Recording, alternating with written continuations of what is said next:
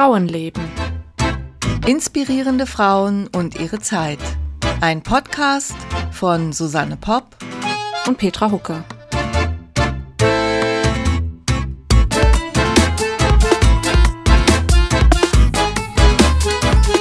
Hallo. Hallo und ein frohes neues Jahr. Ja, richtig. Frohes neues Jahr 2023. Unser Podcast geht ins dritte Jahr, richtig? Ich glaube auch, ja. Und wir sind, glaube ich, bei der 39. Folge. Boah, Wahnsinn. oh, wir klopfen uns mal ein bisschen selbst auf die Schulter. ja, ich meine, ähm, ja, ist doch schön, oder? Dass wir so, also es kommt mir auch ehrlich gesagt gar nicht so viel vor. Nein? Nee, also einerseits sehr viel, aber andererseits, wenn ich mir dann wiederum überlege, 39 Folgen, das ist ja Wahnsinn, was wir hier schon für viel Zeit wir schon am Mikrofon verbracht haben. Und heute haben wir aber auch eine Premiere, richtig? Island? Wir eine Isländerin, genau. Eine Isländerin. Die gute Ingi Björk. Ingi Björk Bjartnason. Äh, ja. Ist ein bisschen schwierig auszusprechen. Ja, ja, für dich nicht offensichtlich. Du kannst man kann das. Auch dazu, man kann auch dazu sagen, dass die IsländerInnen sich sowieso immer nur beim Vornamen nennen. Also wir können sie einfach Ingi Björk nennen. Das ist vielleicht ein bisschen einfacher. Okay. Sie war Frauenrechtlerin unter anderem. Frauenrechtlerin ähm, und die erste Parlamentarierin Islands, also die erste Frau im isländischen Parlament. Und ich habe mir dann eben noch mal kurz angeguckt, wie das eigentlich ist, weil wir sind ja also jetzt so in der Zeit so zu Beginn des 20. Jahrhunderts, wo also die Frauen ähm, unter anderem unter anderen Rechten, die sie sich erkämpft haben, auch das Frauenwahlrecht sich erkämpft haben. Das ist ja auch ein Thema von Ingi Björk. Mhm. Und ähm, da fand ich es jetzt doch ganz interessant, dass die nordischen Länder, Länder anscheinend da so ein bisschen Vorreiter sind. Das war mir vorher ehrlich gesagt nicht so bewusst. Du hast Zahlen? In äh, Finnland. Äh, Finnland ist das erste Land in Europa, wo das Frauenwahlrecht eingeführt wurde, wurde 1906 und Norwegen 1913 und dann kommen schon Dänemark und Island 1915. Mhm. Und erst 1918 ist es auch in Deutschland soweit. Also im November 1918 wird das Wahlrecht für Frauen auch in Deutschland ähm, eingeführt. Es ist aber auch immer noch so, dass die nordischen Länder ziemlich weit voraus sind. Also auch so was Pay Gap angeht und sowas und äh, Kinderbetreuung und all sowas. Also es ist nicht, nicht sehr verwunderlich, dass das so ist. Jetzt so ein bisschen die Frage, ne? Äh, was, war, was war zuerst da? Ne? Also dieses Bewusstsein und dafür für die Gleichberechtigung von Männern und Frauen und ist deswegen vielleicht das Pay Gap, das gibt es wahrscheinlich auch. Aber nicht ja, ganz so ist nur viel geringer, genau. Ist geringer. Also, dass halt die, die Politik da, also nicht zufällig, einfach ein bisschen schneller war als in den anderen Ländern. Und in der Schweiz, hm, ich wohne ja in der Schweiz. Und wir haben ja auch schon eine Folge gemacht über die Frau äh, von Roten und äh, da muss man ja leider sagen, die waren eines der letzten oder die waren das letzte Land ne? und manche Kantone sogar noch später dran. In den 70ern ähm, oder so, ja, wenn ich mich genau, richtig erinnere. 71. Mhm. Was ja eigentlich schon ein Unding ist. Ne? Heftig, dem, ja. Ne? Also sind Frauen eigentlich auch Menschen, so ungefähr? Ja, also heute Ingi Björk aus Island.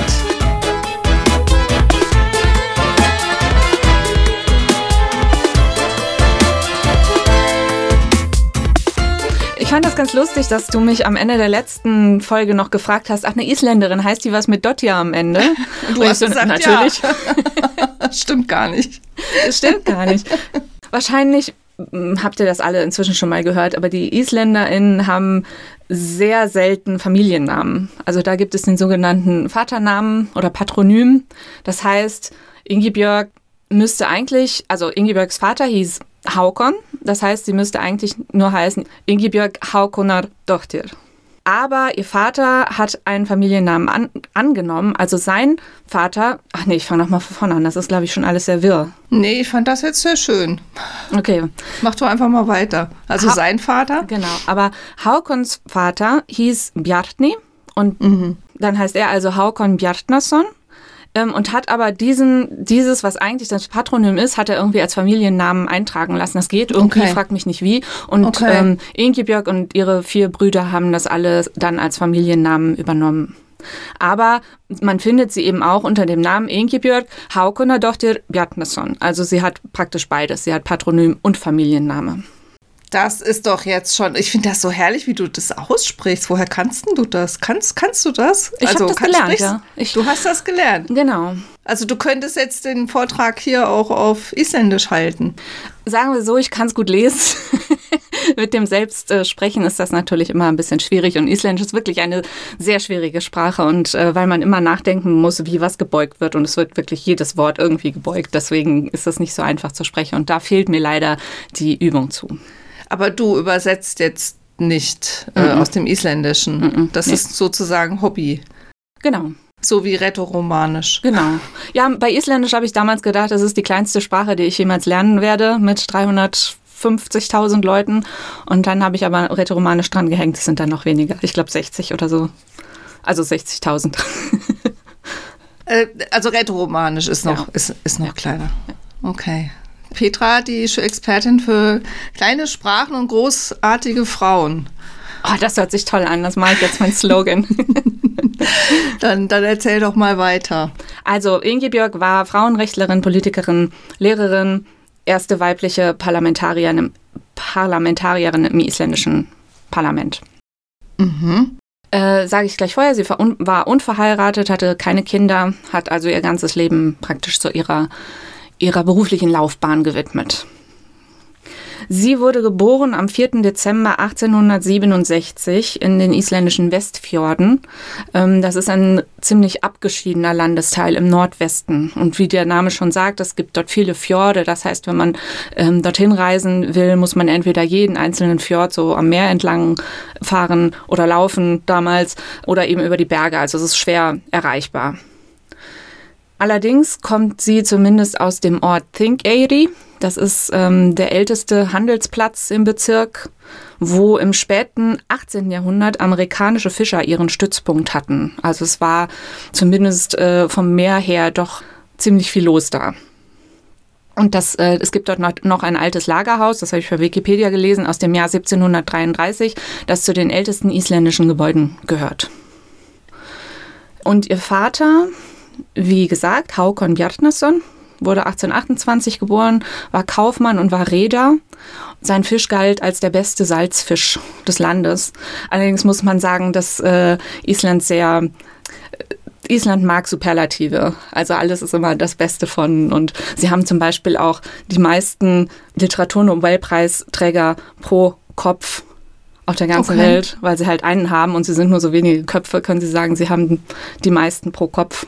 Okay. Und, und wie war das damals so im Vergleich zu den anderen äh, europäischen Ländern, jetzt Island, also Bevölkerungszahl oder äh, äh, ist ein kleines Land? Ist ein kleines Land, wie gesagt, heute 350 oder 360, 70.000. Sind es heute? Sind es heute. Island okay. war sehr lange sehr arm. Ähm, Island stand ja unter dänischer Krone bis 1944. Also es war arm, es lebte vom Fisch und es war weit oder ist weit im Norden und äh, es gab nicht irgendwie so das große Bürgertum oder so oder Industrie auch nicht. Also Fisch war eigentlich, ja, war glaube ich wirklich alles, was sie hatten. Mhm. Aber ja, also dem Vater ging es wohl relativ gut da als Reeder und ähm, Kaufmann. Die Mutter Johanna Christine Thorleifsdochter, 1934 geboren. 18 wahrscheinlich. Ja, natürlich, 1834 kam aus einer guten Familie. Also das heißt dann, sie hatte Priester in der Familie, was dann immer so viel heißt, wie es ist eine, ja, eine gute Familie. Also es ist auch eine gebildete Familie. Genau, genau. Ähm, sie hatten insgesamt zwölf Kinder, von denen fünf überlebten. Wie gesagt, Ingebjörg plus vier Brüder. Die Brüder haben alle auch irgendeine Art Karriere gemacht. Es gab einen Psychologen darunter, der das erste psychologische isländische Fachbuch schrieb. Ähm, ein Politiker, der auch irgendwie international tätig war, irgendwie aus dem Richteramt innehatte und sowas, ein Einzelhandelsunternehmer und einen Linguisten und Lehrer. Gab es damals schon eine Universität dort? Die sind alle nach Kopenhagen gegangen zum Studieren. Kopenhagen haben die studiert, okay. Einer dieser Brüder war mit äh, Adeline Rittershaus verheiratet, Skandinavistin aus Wuppertal. Auch eine Frauenrechtlerin, die später an der Uni von Zürich lehrte und isländische Volksmärchen sammelte und übersetzte. Deren Tochter wurde nach unserer Ingebjörg benannt. und wurde wiederum Malerin und Kosmetikerin, die bei Helena Rubinstein in Paris lehrte, lernte. Also ich glaube, wir sollten es uns jetzt zur Aufgabe machen, in jeder Folge eine Querverbindung zu einer anderen Podcast-Folge zu finden, die wir schon mal aufgenommen haben. Ich habe mich jedenfalls sehr gefreut. Und das Lustige ist, dass das in Island auch so ist, dass man immer fragt, mit wem bist du verwandt und aus welcher Familie kommst du? Und dann wird so geschaut, wo denn der Cousin dritten Grades herkommt und so. Und dass ich das jetzt hier in diesem Podcast auch so machen kann, finde ich doch sehr schön. ja, das ist wirklich schön. Ja, der Vater stirbt schon mit 49 Jahren, als Ingebjörg 10 ist, als er auf einem Handelsschiff aus Kopenhagen nach Island zurück will, das im sogenannten großen Osterwetter auf Grund läuft und der Vater wird nicht gefunden. Also er ist, gilt als vermisst, kommt auch nicht wieder, also muss gestorben sein. Die Mutter führt dann die Reederei und den Laden für etwa vier Jahre weiter und entscheidet sich dann aber nach Reykjavik zu gehen. Mhm. Das war jetzt so ein bisschen seltsam in den verschiedenen Artikeln, mit in welchem Alter das jetzt war und ob Ingebjörg sofort mitkam oder noch in Think Airy blieb wie zwei andere ihrer Brüder. Jedenfalls sagen wir mal, als Ingebjörg zehn war, nach ihrer Konfirmation, geht sie nach Reykjavik, also in die Hauptstadt, in den Süden, wie man dann sagt, auf die Frauenschule.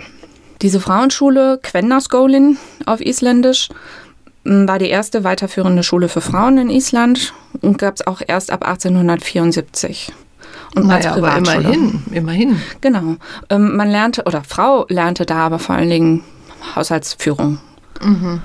1882 machte sie dann da ihren Abschluss. Der hieß dann auch Frauenschulenabschluss. Also es war dann nicht das Gleiche, was es Jungen auf ihrer richtigen Schule sozusagen als Abschluss hatten. Und sie nahm dann zwei Jahre lang Privatunterricht bei einer gewissen Thora Pétursdóttir. Die war bildende Künstlerin, eine der ersten Frauen aus Island, die Kunst studierten wahrscheinlich auch in Kopenhagen. Und sie ähm, hat ein Buch verfasst über isländische Volkslieder, also auch so eine, so eine Sammlung und hat auch journalistische Artikel geschrieben, unter anderem im Quenderblad, das ist also Frauenzeitschrift übersetzt, die herausgegeben wurde von einer gewissen Brie Bjarhedis Dochter. Ah, das ist auch für mich schwer zu sagen. Ähm, okay, ich versuche gar nicht, das irgendwie zu wiederholen oder so. Über die hätte ich auch, also hatte ich zuerst gedacht, möchte ich die Folge machen. Also das ist auch eine sehr interessante Frauenrechtlerin und ähm, eben journalistisch tätig. Jetzt habe ich mich allerdings für Ingebjörg entschieden. Ähm, aber mit der kommt Ingeborg später eben auch noch in Kontakt. Genau, und diese Thoda, bei der sie eben zwei Jahre gelernt hat oder studiert hat, hat sie Zeichnen, Tanzen und Englisch gelernt. Mhm. Danach ging Ingebjörg dann auch nach Dänemark, um sich weiterzubilden. Wie gesagt, für die Männer war das, oder für junge Männer war das ziemlich normal, für Frauen damals noch nicht. Aber Ingebjörg durfte gehen, konnte gehen und machte dort, ähm, schloss 1892 eine Ausbildung als Gymnastiklehrerin ab. Ach ja. Mhm. Am Paul-Petersen-Institut, falls es irgendjemandem etwas sagt. Und zwar schwedische Gymnastik nach Per Henrik Ling. Das war so die Spezialität. Das klingt irgendwie hip. Schwedische Gymnastik nach äh, nach per, Lingen, genau. Nach, ja, nach also ich habe nur kurz auf den Artikel geklickt. Also es ist halt dann, geht ja dann alles so um diese Zeit so ein bisschen Richtung Nationalismus und so. Das ist mir dann mhm. schon wieder so ein mhm. bisschen suspekt. Aber jedenfalls war sie dann Gymnastiklehrerin. Die Mutter kam übrigens zwischendurch auch nach Kopenhagen und hat da einen so einen ja, so eine Art Pension aufgemacht, eben für Schülerinnen oder Studentinnen wie Ingebjörg selbst, die aus Island kommen oder aus anderen Teilen Dänemarks und halt die Familie nicht in Kopenhagen haben. Danach geht Ingebjörg dann erstmal zurück nach Reykjavik und ähm, unterrichtet Gymnastik. Sie fährt aber auch viel ins Ausland, vor allen Dingen nach, Dän nach äh, Deutschland und in die Schweiz, um dort sich weiterzubilden, was so Schulverwaltung angeht. Also sie möchte nicht nur lehren, sie möchte auch in die Schulführung wechseln. Wie nennt man das denn? Schulleitung. Schulleitung. In die Schulleitung, Schulleitung. wechseln. Mhm. Wird dann auch erstmal Lehrerin an ihrer alten Schule, also an der Kvennaskólin, wo sie Turnen, Zeichnen, Handarbeiten unterrichtet, später Dänisch und Gesundheitswissenschaften. Und 1906 wird sie dann tatsächlich Rektorin an dieser Schule und bleibt das auch bis zu ihrem Tod 1941. Mhm. Sie setzt sich stark ein für diese Schule, die zum Beispiel dann 1909 in ein größeres Gebäude verlegt wurde, weil man, weil sie mehr Platz brauchten und weil sie auch immer so eine Art Wohnheim brauchten für die Kinder, die vom Land kommen und dann in der Stadt in der Schule leben. Mit den Zahlen, wie viele Schülerinnen sie hatten, das war ein bisschen wirr. Irgendwas stand mit was mit 12 beziehungsweise 18, irgendwo stand aber auch was mit 30. aber es waren jetzt nicht so wahnsinnig viele, offenbar. Trotzdem brauchten die halt alle Platz. Ja, was noch? Sie reist weiterhin öfter ins Ausland, um sich da Schulen anzuschauen, was kann man denn besser machen. Und das führt unter anderem dazu, dass sie als Fächer Säuglingspflege, Erste Hilfe und häusliche Pflege als Fächer einführt. Und man sagt, sie wurde, also ihre Vorgängerin hat sie sowieso gelobt, sie hätte so, so großes Wissen und so große Ausdauer und könnte hart arbeiten. Und die Schülerinnen waren aber wohl auch sehr begeistert von ihr. Und sie hat, als sie gestorben ist, den größten Teil ihres Besitzes dieser Schule vererbt. Mhm. Und Möbel stehen da wohl heute immer noch von ihr, die immer noch genutzt werden. Das war ihre Schulkarriere sozusagen. Sie hat 1911 unter anderem auch den Frauenleseverein mitgegründet. Damals gab es noch keine öffentlichen Bibliothek und sie war auch bei der Gründung des isländischen Handarbeitsverbands dabei. Mm, so, jetzt komme ich zu ihrer politischen Karriere. Ab den 1890ern, also praktisch als, nachdem sie von ihrer Ausbildung in Dänemark zurück nach Island kam, war sie schon in der Frauenbewegung aktiv. 1908 wurde, für, wurde in Island für verheiratete Frauen beim aktiven Wahlrecht für Lokalwahlen eine Gleichstellung mit Männern beschlossen. Also mhm. Lokalwahlen durften Frauen wählen. Äh, Frauen kamen auch in den Stadtrat, unter anderem eben auch diese Briet, die ich vorhin schon erwähnt habe. Und 1915 wird dann das Frauenwahlrecht eingeführt im ganzen Land. Also da war Island schon äh, schneller als die anderen mhm. europäischen Länder, ne? Ja. Und der 19. Juni ist heute der Frauentag. Mhm. Also, also am 19. Juni 1915 wurde es eingeführt. Das ist heute der Frauentag. Waren, waren die isländischen Männer, weil es sind ja letztlich die Männer, die da zustimmen müssen, weil die haben ja vorher das Recht, äh, irgendwie über irgendwas zu entscheiden. Waren die denn fortschrittlicher als der Rest von Europa oder? Scheint so. Also ich habe gelesen, es war wieder so dieses typische, dass das jetzt zwar beschlossen wurde, Frauenwahlrecht, okay, wir sind dafür, wir akzeptieren das und dann kam aber doch wieder so ein Backlash, wie eigentlich immer und überall. Mhm. Jetzt sind zu, Frau, zu viele Frauen aktiv und sie sollen doch wieder äh, hinter den Herd und so weiter. Zum 19. Juni gab es dann da, ach so, übrigens ähm, durften erst Frauen ab 40 wählen, das war noch so eine Einschränkung. Und das wurde dann aber 1920 geändert auf 25 Jahre, glaube ich und ja, später dann noch weiter. Ab, ab 40? Ab 40, mhm. Das ist jetzt spät, ja. Ja, vor allen Dingen, weil die Leute ja damals auch nicht so Eben. wirklich alt wurden. Was ist denn das für eine merkwürdige Einteilung? Das verstehe ich jetzt nicht. Tja. Also gut. Ähm, am 19. Juni gab es dann eine große Kundgebung und der Frauenchor singt und es wird eine Botschaft an den König verlesen und es wird eine Parade durchs Zentrum veranstaltet und fünf Frauen ziehen dann ins Parlamentsgebäude ein und überreichen so eine, wie heißt das denn, so eine schriftliche Ansprache, so eine schriftliche Ansprache macht keinen Sinn, ne? also äh. sie überreichen dann da jedenfalls so, so einen Grußbrief oder sowas. Gruß, und äh, ja. Ingebjörg hält Gruß, aber auch Grußnote. Eine Grußnote, sehr schön. und Ingebjörg hält aber auch eine mündliche Rede. Ebenso diese erwähnte Briette. Ich wollte kurz was zum zum Parlament sagen, was vielleicht niemanden interessiert, außer Leute, die irgendwie äh, Altnordistik studiert haben oder sowas. Aber vielleicht habt ihr das auch schon mal gehört oder hast du das schon mal gehört, dass äh, das isländische Parlament das älteste Parlament der Welt sein soll? Nee, ehrlich gesagt nicht. Äh, nee. Wie, Möchtest wie, wie du mehr darüber erfahren? Ich möchte unbedingt mehr darüber erfahren. Ja, und zwar war das ja so, dass Island besiedelt wurde von Norwegen aus, weil die Leute dort sagten, der König ist zu übermächtig, wir möchten nicht mehr von diesem König regiert werden, wir hauen ab. Und dann sind sie nach Island ähm, gereist und haben dort Land genommen im Jahr 930. Mhm. Ähm, und es gibt auf Island im Süd Westen so eine, was garantiert auch jeder und jede weiß, die schon mal auf Island waren, eine, so ein, ähm, eine Ebene, nennt sich Fingvetlir und da sieht man auch schon dieses, also das, das hast du vielleicht schon mal gehört, das Ting. Das Ting habe ich schon gehört, das hat der Tolkien auch benutzt. Genau, genau das ist halt so das, was wir mit mittelalterlichem Skandinavien in Zusammenhang bringen. Und das Richtig. ist halt auf Isländisch ist halt so ein TH dabei, also Ting. Und das heißt also, dieses Dingwettlier, diese Dingfelder wurden benutzt, dass die Leute, die Männer natürlich sich da trafen, um Gesetz zu sprechen. Es ist übrigens total interessant, noch so ein kleiner touristischer Hinweis. Das ist halt so eine, so eine relativ flache Ebene und es fließt ein Fluss durch, aber es gibt eine große, große Felswand und zwar ist das die Stelle, wo die europäische und die amerikanische tektonische Platte aufeinandertreffen. Das mhm. heißt, das schiebt sich jedes Jahr ziemlich viel, was, ein Zentimeter oder so, aneinander. Mhm. Das wussten die Leute damals noch nicht. Sie haben aber trotzdem diesen Platz ausgewählt und dann stand eben der Gesetzessprecher oben auf diesem, auf diesem Gesetzesberg und hat von da aus runter seine, seine Urteile verkündet, weil da die Akustik eben so gut war. Okay. Und das geschah jedes Jahr um die Sommersonnenwende und es wird halt, es ging um Rechtsstreitigkeiten. Gleichzeitig war es aber auch so eine Art Familientreffen, Heiratsmarkt, Volksfest. Und dann wurden aber die Rechte immer weiter eingeschränkt, als 1262 kam Island unter norwegische Krone, Ende des 14. Jahrhunderts dann unter dänische. 1800 wurde es quasi aufgelöst, 1844 modern wiederhergestellt. 18, nein, jetzt sind wir 1918, ist Island unabhängiges Königreich in Personalunion mit Dänemark.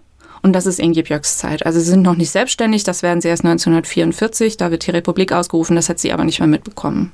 Mhm. Das heißt, sie ist jetzt in diesem modernen, aber praktisch Dänemark noch unterworfenen Parlament. Und es gibt ähm, Ober- und Unterhaus, was es inzwischen wohl auch nicht mehr gibt. Also sie war dann im Oberhaus mal Vizepräsidentin von irgendwas. Wie viele Frauen waren denn da? Also sie war die erste. Die und erste einzige. und auch die einzige. Genau. Mhm. Äh, mittlerweile gibt es ganz, also ist, ist Island sehr fortschrittlich, was so Frauenrechte angeht und so auch unter anderem durch auch eine wahnsinnig spannende Frau, die ich irgendwann auch mal vorstellen würde, Vigdis Finnburger Dochter. Die war erste Präsidentin des Landes und auch erste weibliche oberste Frau im Land. Mhm. Die ist auch total spannend. Okay, also jetzt wisst ihr Bescheid über das Parlament. Ähm, wir befinden uns ja immer noch im, im Jahre 1915, als das Frauenwahlrecht eingeführt wurde. Und die Frauen ähm, viele Frauenvereine äh, haben jetzt das große Anliegen, dass ein neues Krankenhaus gebaut werden soll. Sie organisieren sich und sie organisieren eine Spendenaktion und gründen eine Stiftung, deren Vorsitzende Ingebjörg bis zu ihrem Tod auch war. 1925 ist es dann soweit, dass das Krankenhaus gebaut wird. Landspitali, also Landeskrankenhaus, Nationalkrankenhaus. Und 1930 wird es dann eingeweiht. Und diese Stiftung, die Ingebjörg mitgegründet hatte, hat 300.000 isländische Kronen, also etwa ein Drittel der gesamten Summe dafür aufgebracht. Mhm. Königin Alexandrine aus Dänemark kommt vorbei und legt den Grundstein und auf diesem Grundstein steht, dieses Haus wurde mit dem Geld gebaut, das isländische Frauen gesammelt haben, um zu pflegen und zu heilen. Mhm. Also großer Erfolg für die ersten Frauenvereine. 1922 tritt sie, also Ingebjörg, für eine parteiunabhängige Frauenliste an um ähm, ins Parlament gewählt zu werden. Und tatsächlich bekommen sie 22,4 Prozent. Und sie kann am 15.02.1923 als erste Frau ins Parlament einziehen. Erste und einzige. Interessant ist, dass es ihre Reden im Wortlaut äh, im Internet gibt, auf Isländisch. Google Translate funktioniert übrigens ganz gut. Und ich glaube, da kann man einiges an spannenden Zitaten rausziehen, wenn man sich äh, die Zeit nimmt. Interessanterweise wollte sie damals, dass die ganzen Reden nicht mehr veröffentlicht werden. Also nicht damals noch nicht im Internet, sondern äh, gedruckt, weil sie meinte, damit könnte man schön viel Geld sparen. Aber. Ah, wenn man die Geld sparen, wenn man die abschreibt oder was genau. und für sich benutzt. Nein, nein, man kann Geld sparen, wenn die nicht alle gedruckt werden. Man kann sich den Druck sparen. Ach so. Ach so, das habe ich jetzt völlig falsch verstanden irgendwie. Ja, aber äh, gut, dass es nicht passiert ist, sonst könnte man das ja heute nicht mehr lesen. Ja, aber ich meine, das verstehe ich jetzt nicht für eine Politikerin. Die will doch, dass ihre Botschaft äh, verbreitet wird. Die, die, muss doch wollen, dass das irgendwie. Vielleicht haben die Männer alle zu viel geredet. Sie, tatsächlich hat sie wohl vor jeder ihrer Reden gesagt, ich werde mich kurz fassen. Mhm. Ich weiß nicht, ob das typisch Frau ist, wahrscheinlich schon. Ähm, und vielleicht hat sie dann gesagt, die Männer reden immer so viel, das braucht so viel Papier und Tinte, wer weiß. Also es ging nicht nur um ihre eigenen Reden, sondern Nein, insgesamt um insgesamt, die Reden. Genau. Ähm, ich habe hier so zwei Zitate gefunden, die ich ganz gut finde. Ähm, sie hat am Anfang wohl gesagt, dass sie jetzt dort einsteht für die Interessen aller Menschen, so gut wie sie, so gut wie sie es eben kann. Also Männer und Frauen. Aber natürlich kann es auch äh, zu Angelegenheiten kommen, wo sie besonders die Interessen von Frauen schützen müsse. Und dann hat sie auch noch gesagt, natürlich stehen die ersten Frauen, also so die Pionierinnen, vor diversen Herausforderungen, nur weil sie Frauen sind. Aber das ist nicht selbstverständlich. Und wenn die Zahl der Frauen im isländischen Parlament zunimmt, verschwindet die Tatsache, dass sie speziell angegriffen werden, nur weil sie Frauen sind. Mhm. Ja, sie wurde, wie das so typisch ist, auch öfter mal belächelt, weil sie Emotionen zeigt. Sie sagt dann immer nein, sie hat überhaupt keine Emotionen gezeigt, das war alles logisch argumentiert, die anderen lästern nur.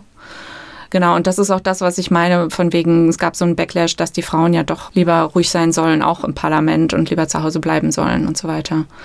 Und dann stand in einem Artikel auch, dass die ersten Frauenrechtlerinnen, und ich nehme mal an, dass das nicht nur in Island so gewesen sein wird, irgendwie dachten, dass mit dem Wahlrecht jetzt alles gewonnen ist. Also jetzt ist Gleichberechtigung, jetzt äh, sind wir den Männern ebenbürtig. Und dann haben sie sich aber wohl sehr oft beklagt, dass die Männer sie nicht reinlassen. Sie, die Frauen sagen, sie wollen doch aufgefordert werden, sie wollen doch wichtige Aufgaben übernehmen. Und die späteren Frauenrechtlerinnen oder Feministinnen sagen dann eben, ja, aber man muss als Frau halt selbst, man, will, man darf nicht darauf warten, aufgefordert zu werden. Es gab dann eine interessante Diskussion ich hoffe, dass ich das richtig verstanden habe. So, und zwar ging es darum, ob Kinder gemeinsam erzogen werden sollen oder nicht. Also soll es Mädchen- und Jungschulen geben oder ähm, alles, mhm. alles zusammen? Oder auch soll es diese Hauswirtschaftskurse oder Schulen geben, die eben nur für Frauen gedacht sind. Und ähm, Inge Björk wollte wohl, also sie war konservativ und meinte, eine separate Erziehung wäre schon richtig, weil nur Frauen wirklich wissen, wie Haushalt und Familie geht. Aber trotzdem sollen die Mädchen natürlich mehr als das lernen. Natürlich sollen Mädchen die gleichen Rechte haben wie Männer, aber trotzdem wollte sie eben so eine separate Erziehung.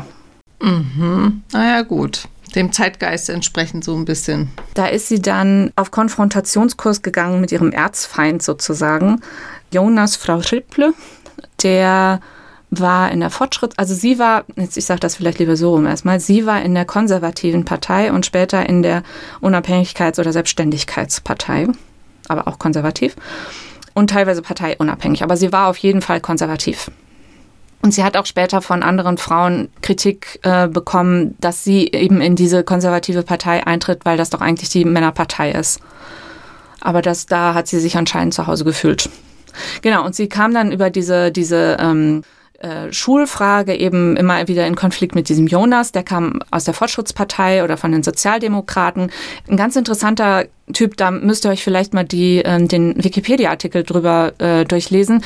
Der hat angefangen, er kam aus ganz, ganz armer Familie, war dann in der Gewerkschaft zuerst aktiv, Genossenschaften, war Rektor einer Genossenschaftsschule und dann eben Abgeordneter für die Sozialdemokraten. Und er galt so als der als der starke Mann in der Partei. Er streitet sich dann mit einem Großteil der isländischen Mediziner damals um irgendwelche medizinpolitischen Themen und wird vom Direktor einer psychiatrischen Klinik als geisteskrank erklärt. Okay. Er gilt als gefährlich radikal und der dänische König soll ihn wohl einmal der kleine Mussolini genannt haben. Gleichzeitig war er aber wohl einer der wichtigsten Politiker der Zwischenkriegszeit. Also eine sehr interessante Figur. Und mit dem ist Ingi Björk eben auch immer wieder aneinander gerasselt. Aber sie hat ihre Meinung nicht geändert, er auch nicht. Also wenn du das ähm, in den Shownotes äh, verlinkst, weil den Namen, den könnte ich dir jetzt schon wieder nicht mehr, äh, außer Jonas. Ja, glaub. genau, reicht. Das gibt es übrigens auch noch, dass die ähm, Leute sich nicht nach dem, äh, nicht diesen Vaternamen haben, sondern nach ihrem Hof benannt werden, also da, wo sie aufgewachsen sind. Also er heißt jetzt eben Jonas von Ripla und das ist, das ist der Name des Hofes. Okay. Mhm, mhm. Haldor Laxness, der einzige isländische Literatur-Nobelpreisträger, der heißt auch eigentlich nicht Laxness, sondern das ist auch der Hof, wo er aufgewachsen ist. Was noch? Sie setzte sich also ein für diese Mädchenschulen, sie setzte sich ein für arme Leute. In Reykjavik ähm, haben damals ziemlich viele Leute in so Kellerwohnungen gewohnt und das war wohl, wie man sich vorstellen kann, extrem ungesund. Da hat sie sich dafür eingesetzt, dass das irgendwie ja, abgeschafft wird, dass denen irgendwie geholfen wird. Ähm, sie war dann 1925 bis 27 zweite Vizepräsidentin des Oberhauses und 1928 bis 32 Mitglied des Kultusministeriums. Über Familie, so hast du jetzt gar nichts gesagt. Also war sie. Äh, ja, hatte ich am Anfang gesagt. Also sie war nicht verheiratet und sie hatte auch keine Kinder. Ah, okay. Gut, dann ist mir das irgendwie untergegangen. Ja, und das war es im Grunde mit ihr. Also wie gesagt, sie war bis zum Ende ähm, politisch tätig und als äh, Rektorin des, ähm, dieser ähm, Frauenschule tätig und ist dann 1941 gestorben. Und ähm, ich bin auf sie gestoßen, weil ähm, seit 2015 vor dem Parlament eine Statue von ihr steht. Zum ähm, 100-jährigen Frauenwahlrecht wurde dort eine Statue von ihr aufgestellt. Ja, das ist doch schön, dass man sich an sie erinnert, an die erste Frau im isländischen Parlament. Weißt du, wie viele Frauen heute im isländischen Parlament sind? Soll ich mal nachgucken? Gut, die Minister, ist das, ist das eine Ministerpräsidentin mhm. oder wie, wie heißt die? Genau, Oberste. Genau, das ist die Katrin Jakobsdochter, die äh, übrigens auch Geisteswissenschaftlerin ist und ähm, ihre äh, Masterarbeit geschrieben hat über den sehr bekannten isländischen Kriminalautor Arnaldur Indridason, den ihr bestimmt alle schon gelesen habt. Da hat sie ihre Masterarbeit drüber geschrieben. Ähm, wie viele Frauen im Parlament war, sind jetzt? Da sehe ich hier einen Artikel von 2021 aus dem Spiegel. Da steht, dass gerade Parlamentswahlen, war, Parlamentswahlen waren und leider doch nicht mehr Frauen als Männer im Parlament sind. Obwohl sie das so also gesagt also aber 50 -50. haben. Also so in etwa 50-50. Das finde ich dann schon, ja, oder? besser als in vielen vielleicht anderen spielt Ländern. Es ja doch, vielleicht spielt es ja doch eine Rolle, dass sie früher angefangen haben, so ein bisschen. Das war jetzt heute eine etwas äh, kürzere Folge als sonst, aber ähm, ich wollte euch diese Frau trotzdem mal vorstellen. Ja, finde ich, find ich sehr schön. Mit äh, Island ist ja auch Premiere, ne? Hatten wir nee, noch nicht. Genau. Ich wusste aber ehrlich gesagt auch nicht, ich wusste, dass es klein ist, aber dass es so klein ist. Ich meine, 300, das ist weniger als, keine Ahnung, wie viele Einwohner hat München? München hat 1,5 oder so. Ja, es sind sehr wenige. Und die meisten wohnen natürlich auch so um die Hauptstadt oder in der Hauptstadt herum. In der Hauptstadt herum. Boah, also es wird Zeit. Mhm. Aber du warst schon in Island, weil ich war ja, da noch nie. Ich war schon mehrfach da als Urlaub und einmal war ich vier Monate da über den Winter und bin da ein bisschen zur Uni gegangen und habe ein bisschen Praktikum gemacht und so, um einfach die Sprache noch mehr zu lernen. Und ich hatte gedacht, ich war halt mit ähm, Mitte 20, Anfang 20 schon mal in äh, Amerika für ein halbes Jahr und habe da wirklich richtig gut äh, Englisch gelernt, muss ich sagen. Und ähm, dann dachte ich, auch bei Island geht das ja bestimmt genauso. Aber erstens ist die Sprache so viel schwieriger und zweitens äh, war ich ja auch schon zehn Jahre älter. Das hat vielleicht auch noch was dazu getan. Und wahrscheinlich können die auch alle gut ja, Englisch. Ne? haben sie sich mit dir auf Englisch ja, unterhalten. Ja, das ist sowieso immer das, das Problem. Das, das, das, ist es ja. Womit ist denn Isländisch verwandt unter den europäischen Sprachen? Ähm, mit den anderen skandinavischen Sprachen. Aber es ist praktisch so eine Vorstufe. Also es ist so, als wenn dir jetzt jemand auf Mittelhochdeutsch begegnen würde. Okay. So in etwa. Mhm, mhm, ja. mhm. Sehr schön. Ja, vielen Dank. Und dann, ähm, ja, bis zum nächsten Mal.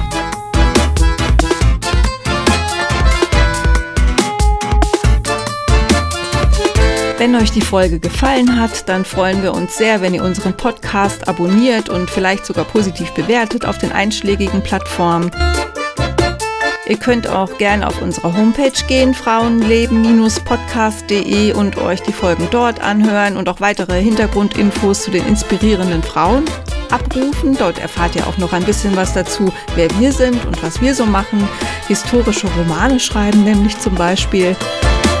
Und unter susannepop.de und petra-hucke.de kommt ihr direkt zu uns oder ihr hinterlasst uns Feedback auf Instagram at frauenleben.podcast.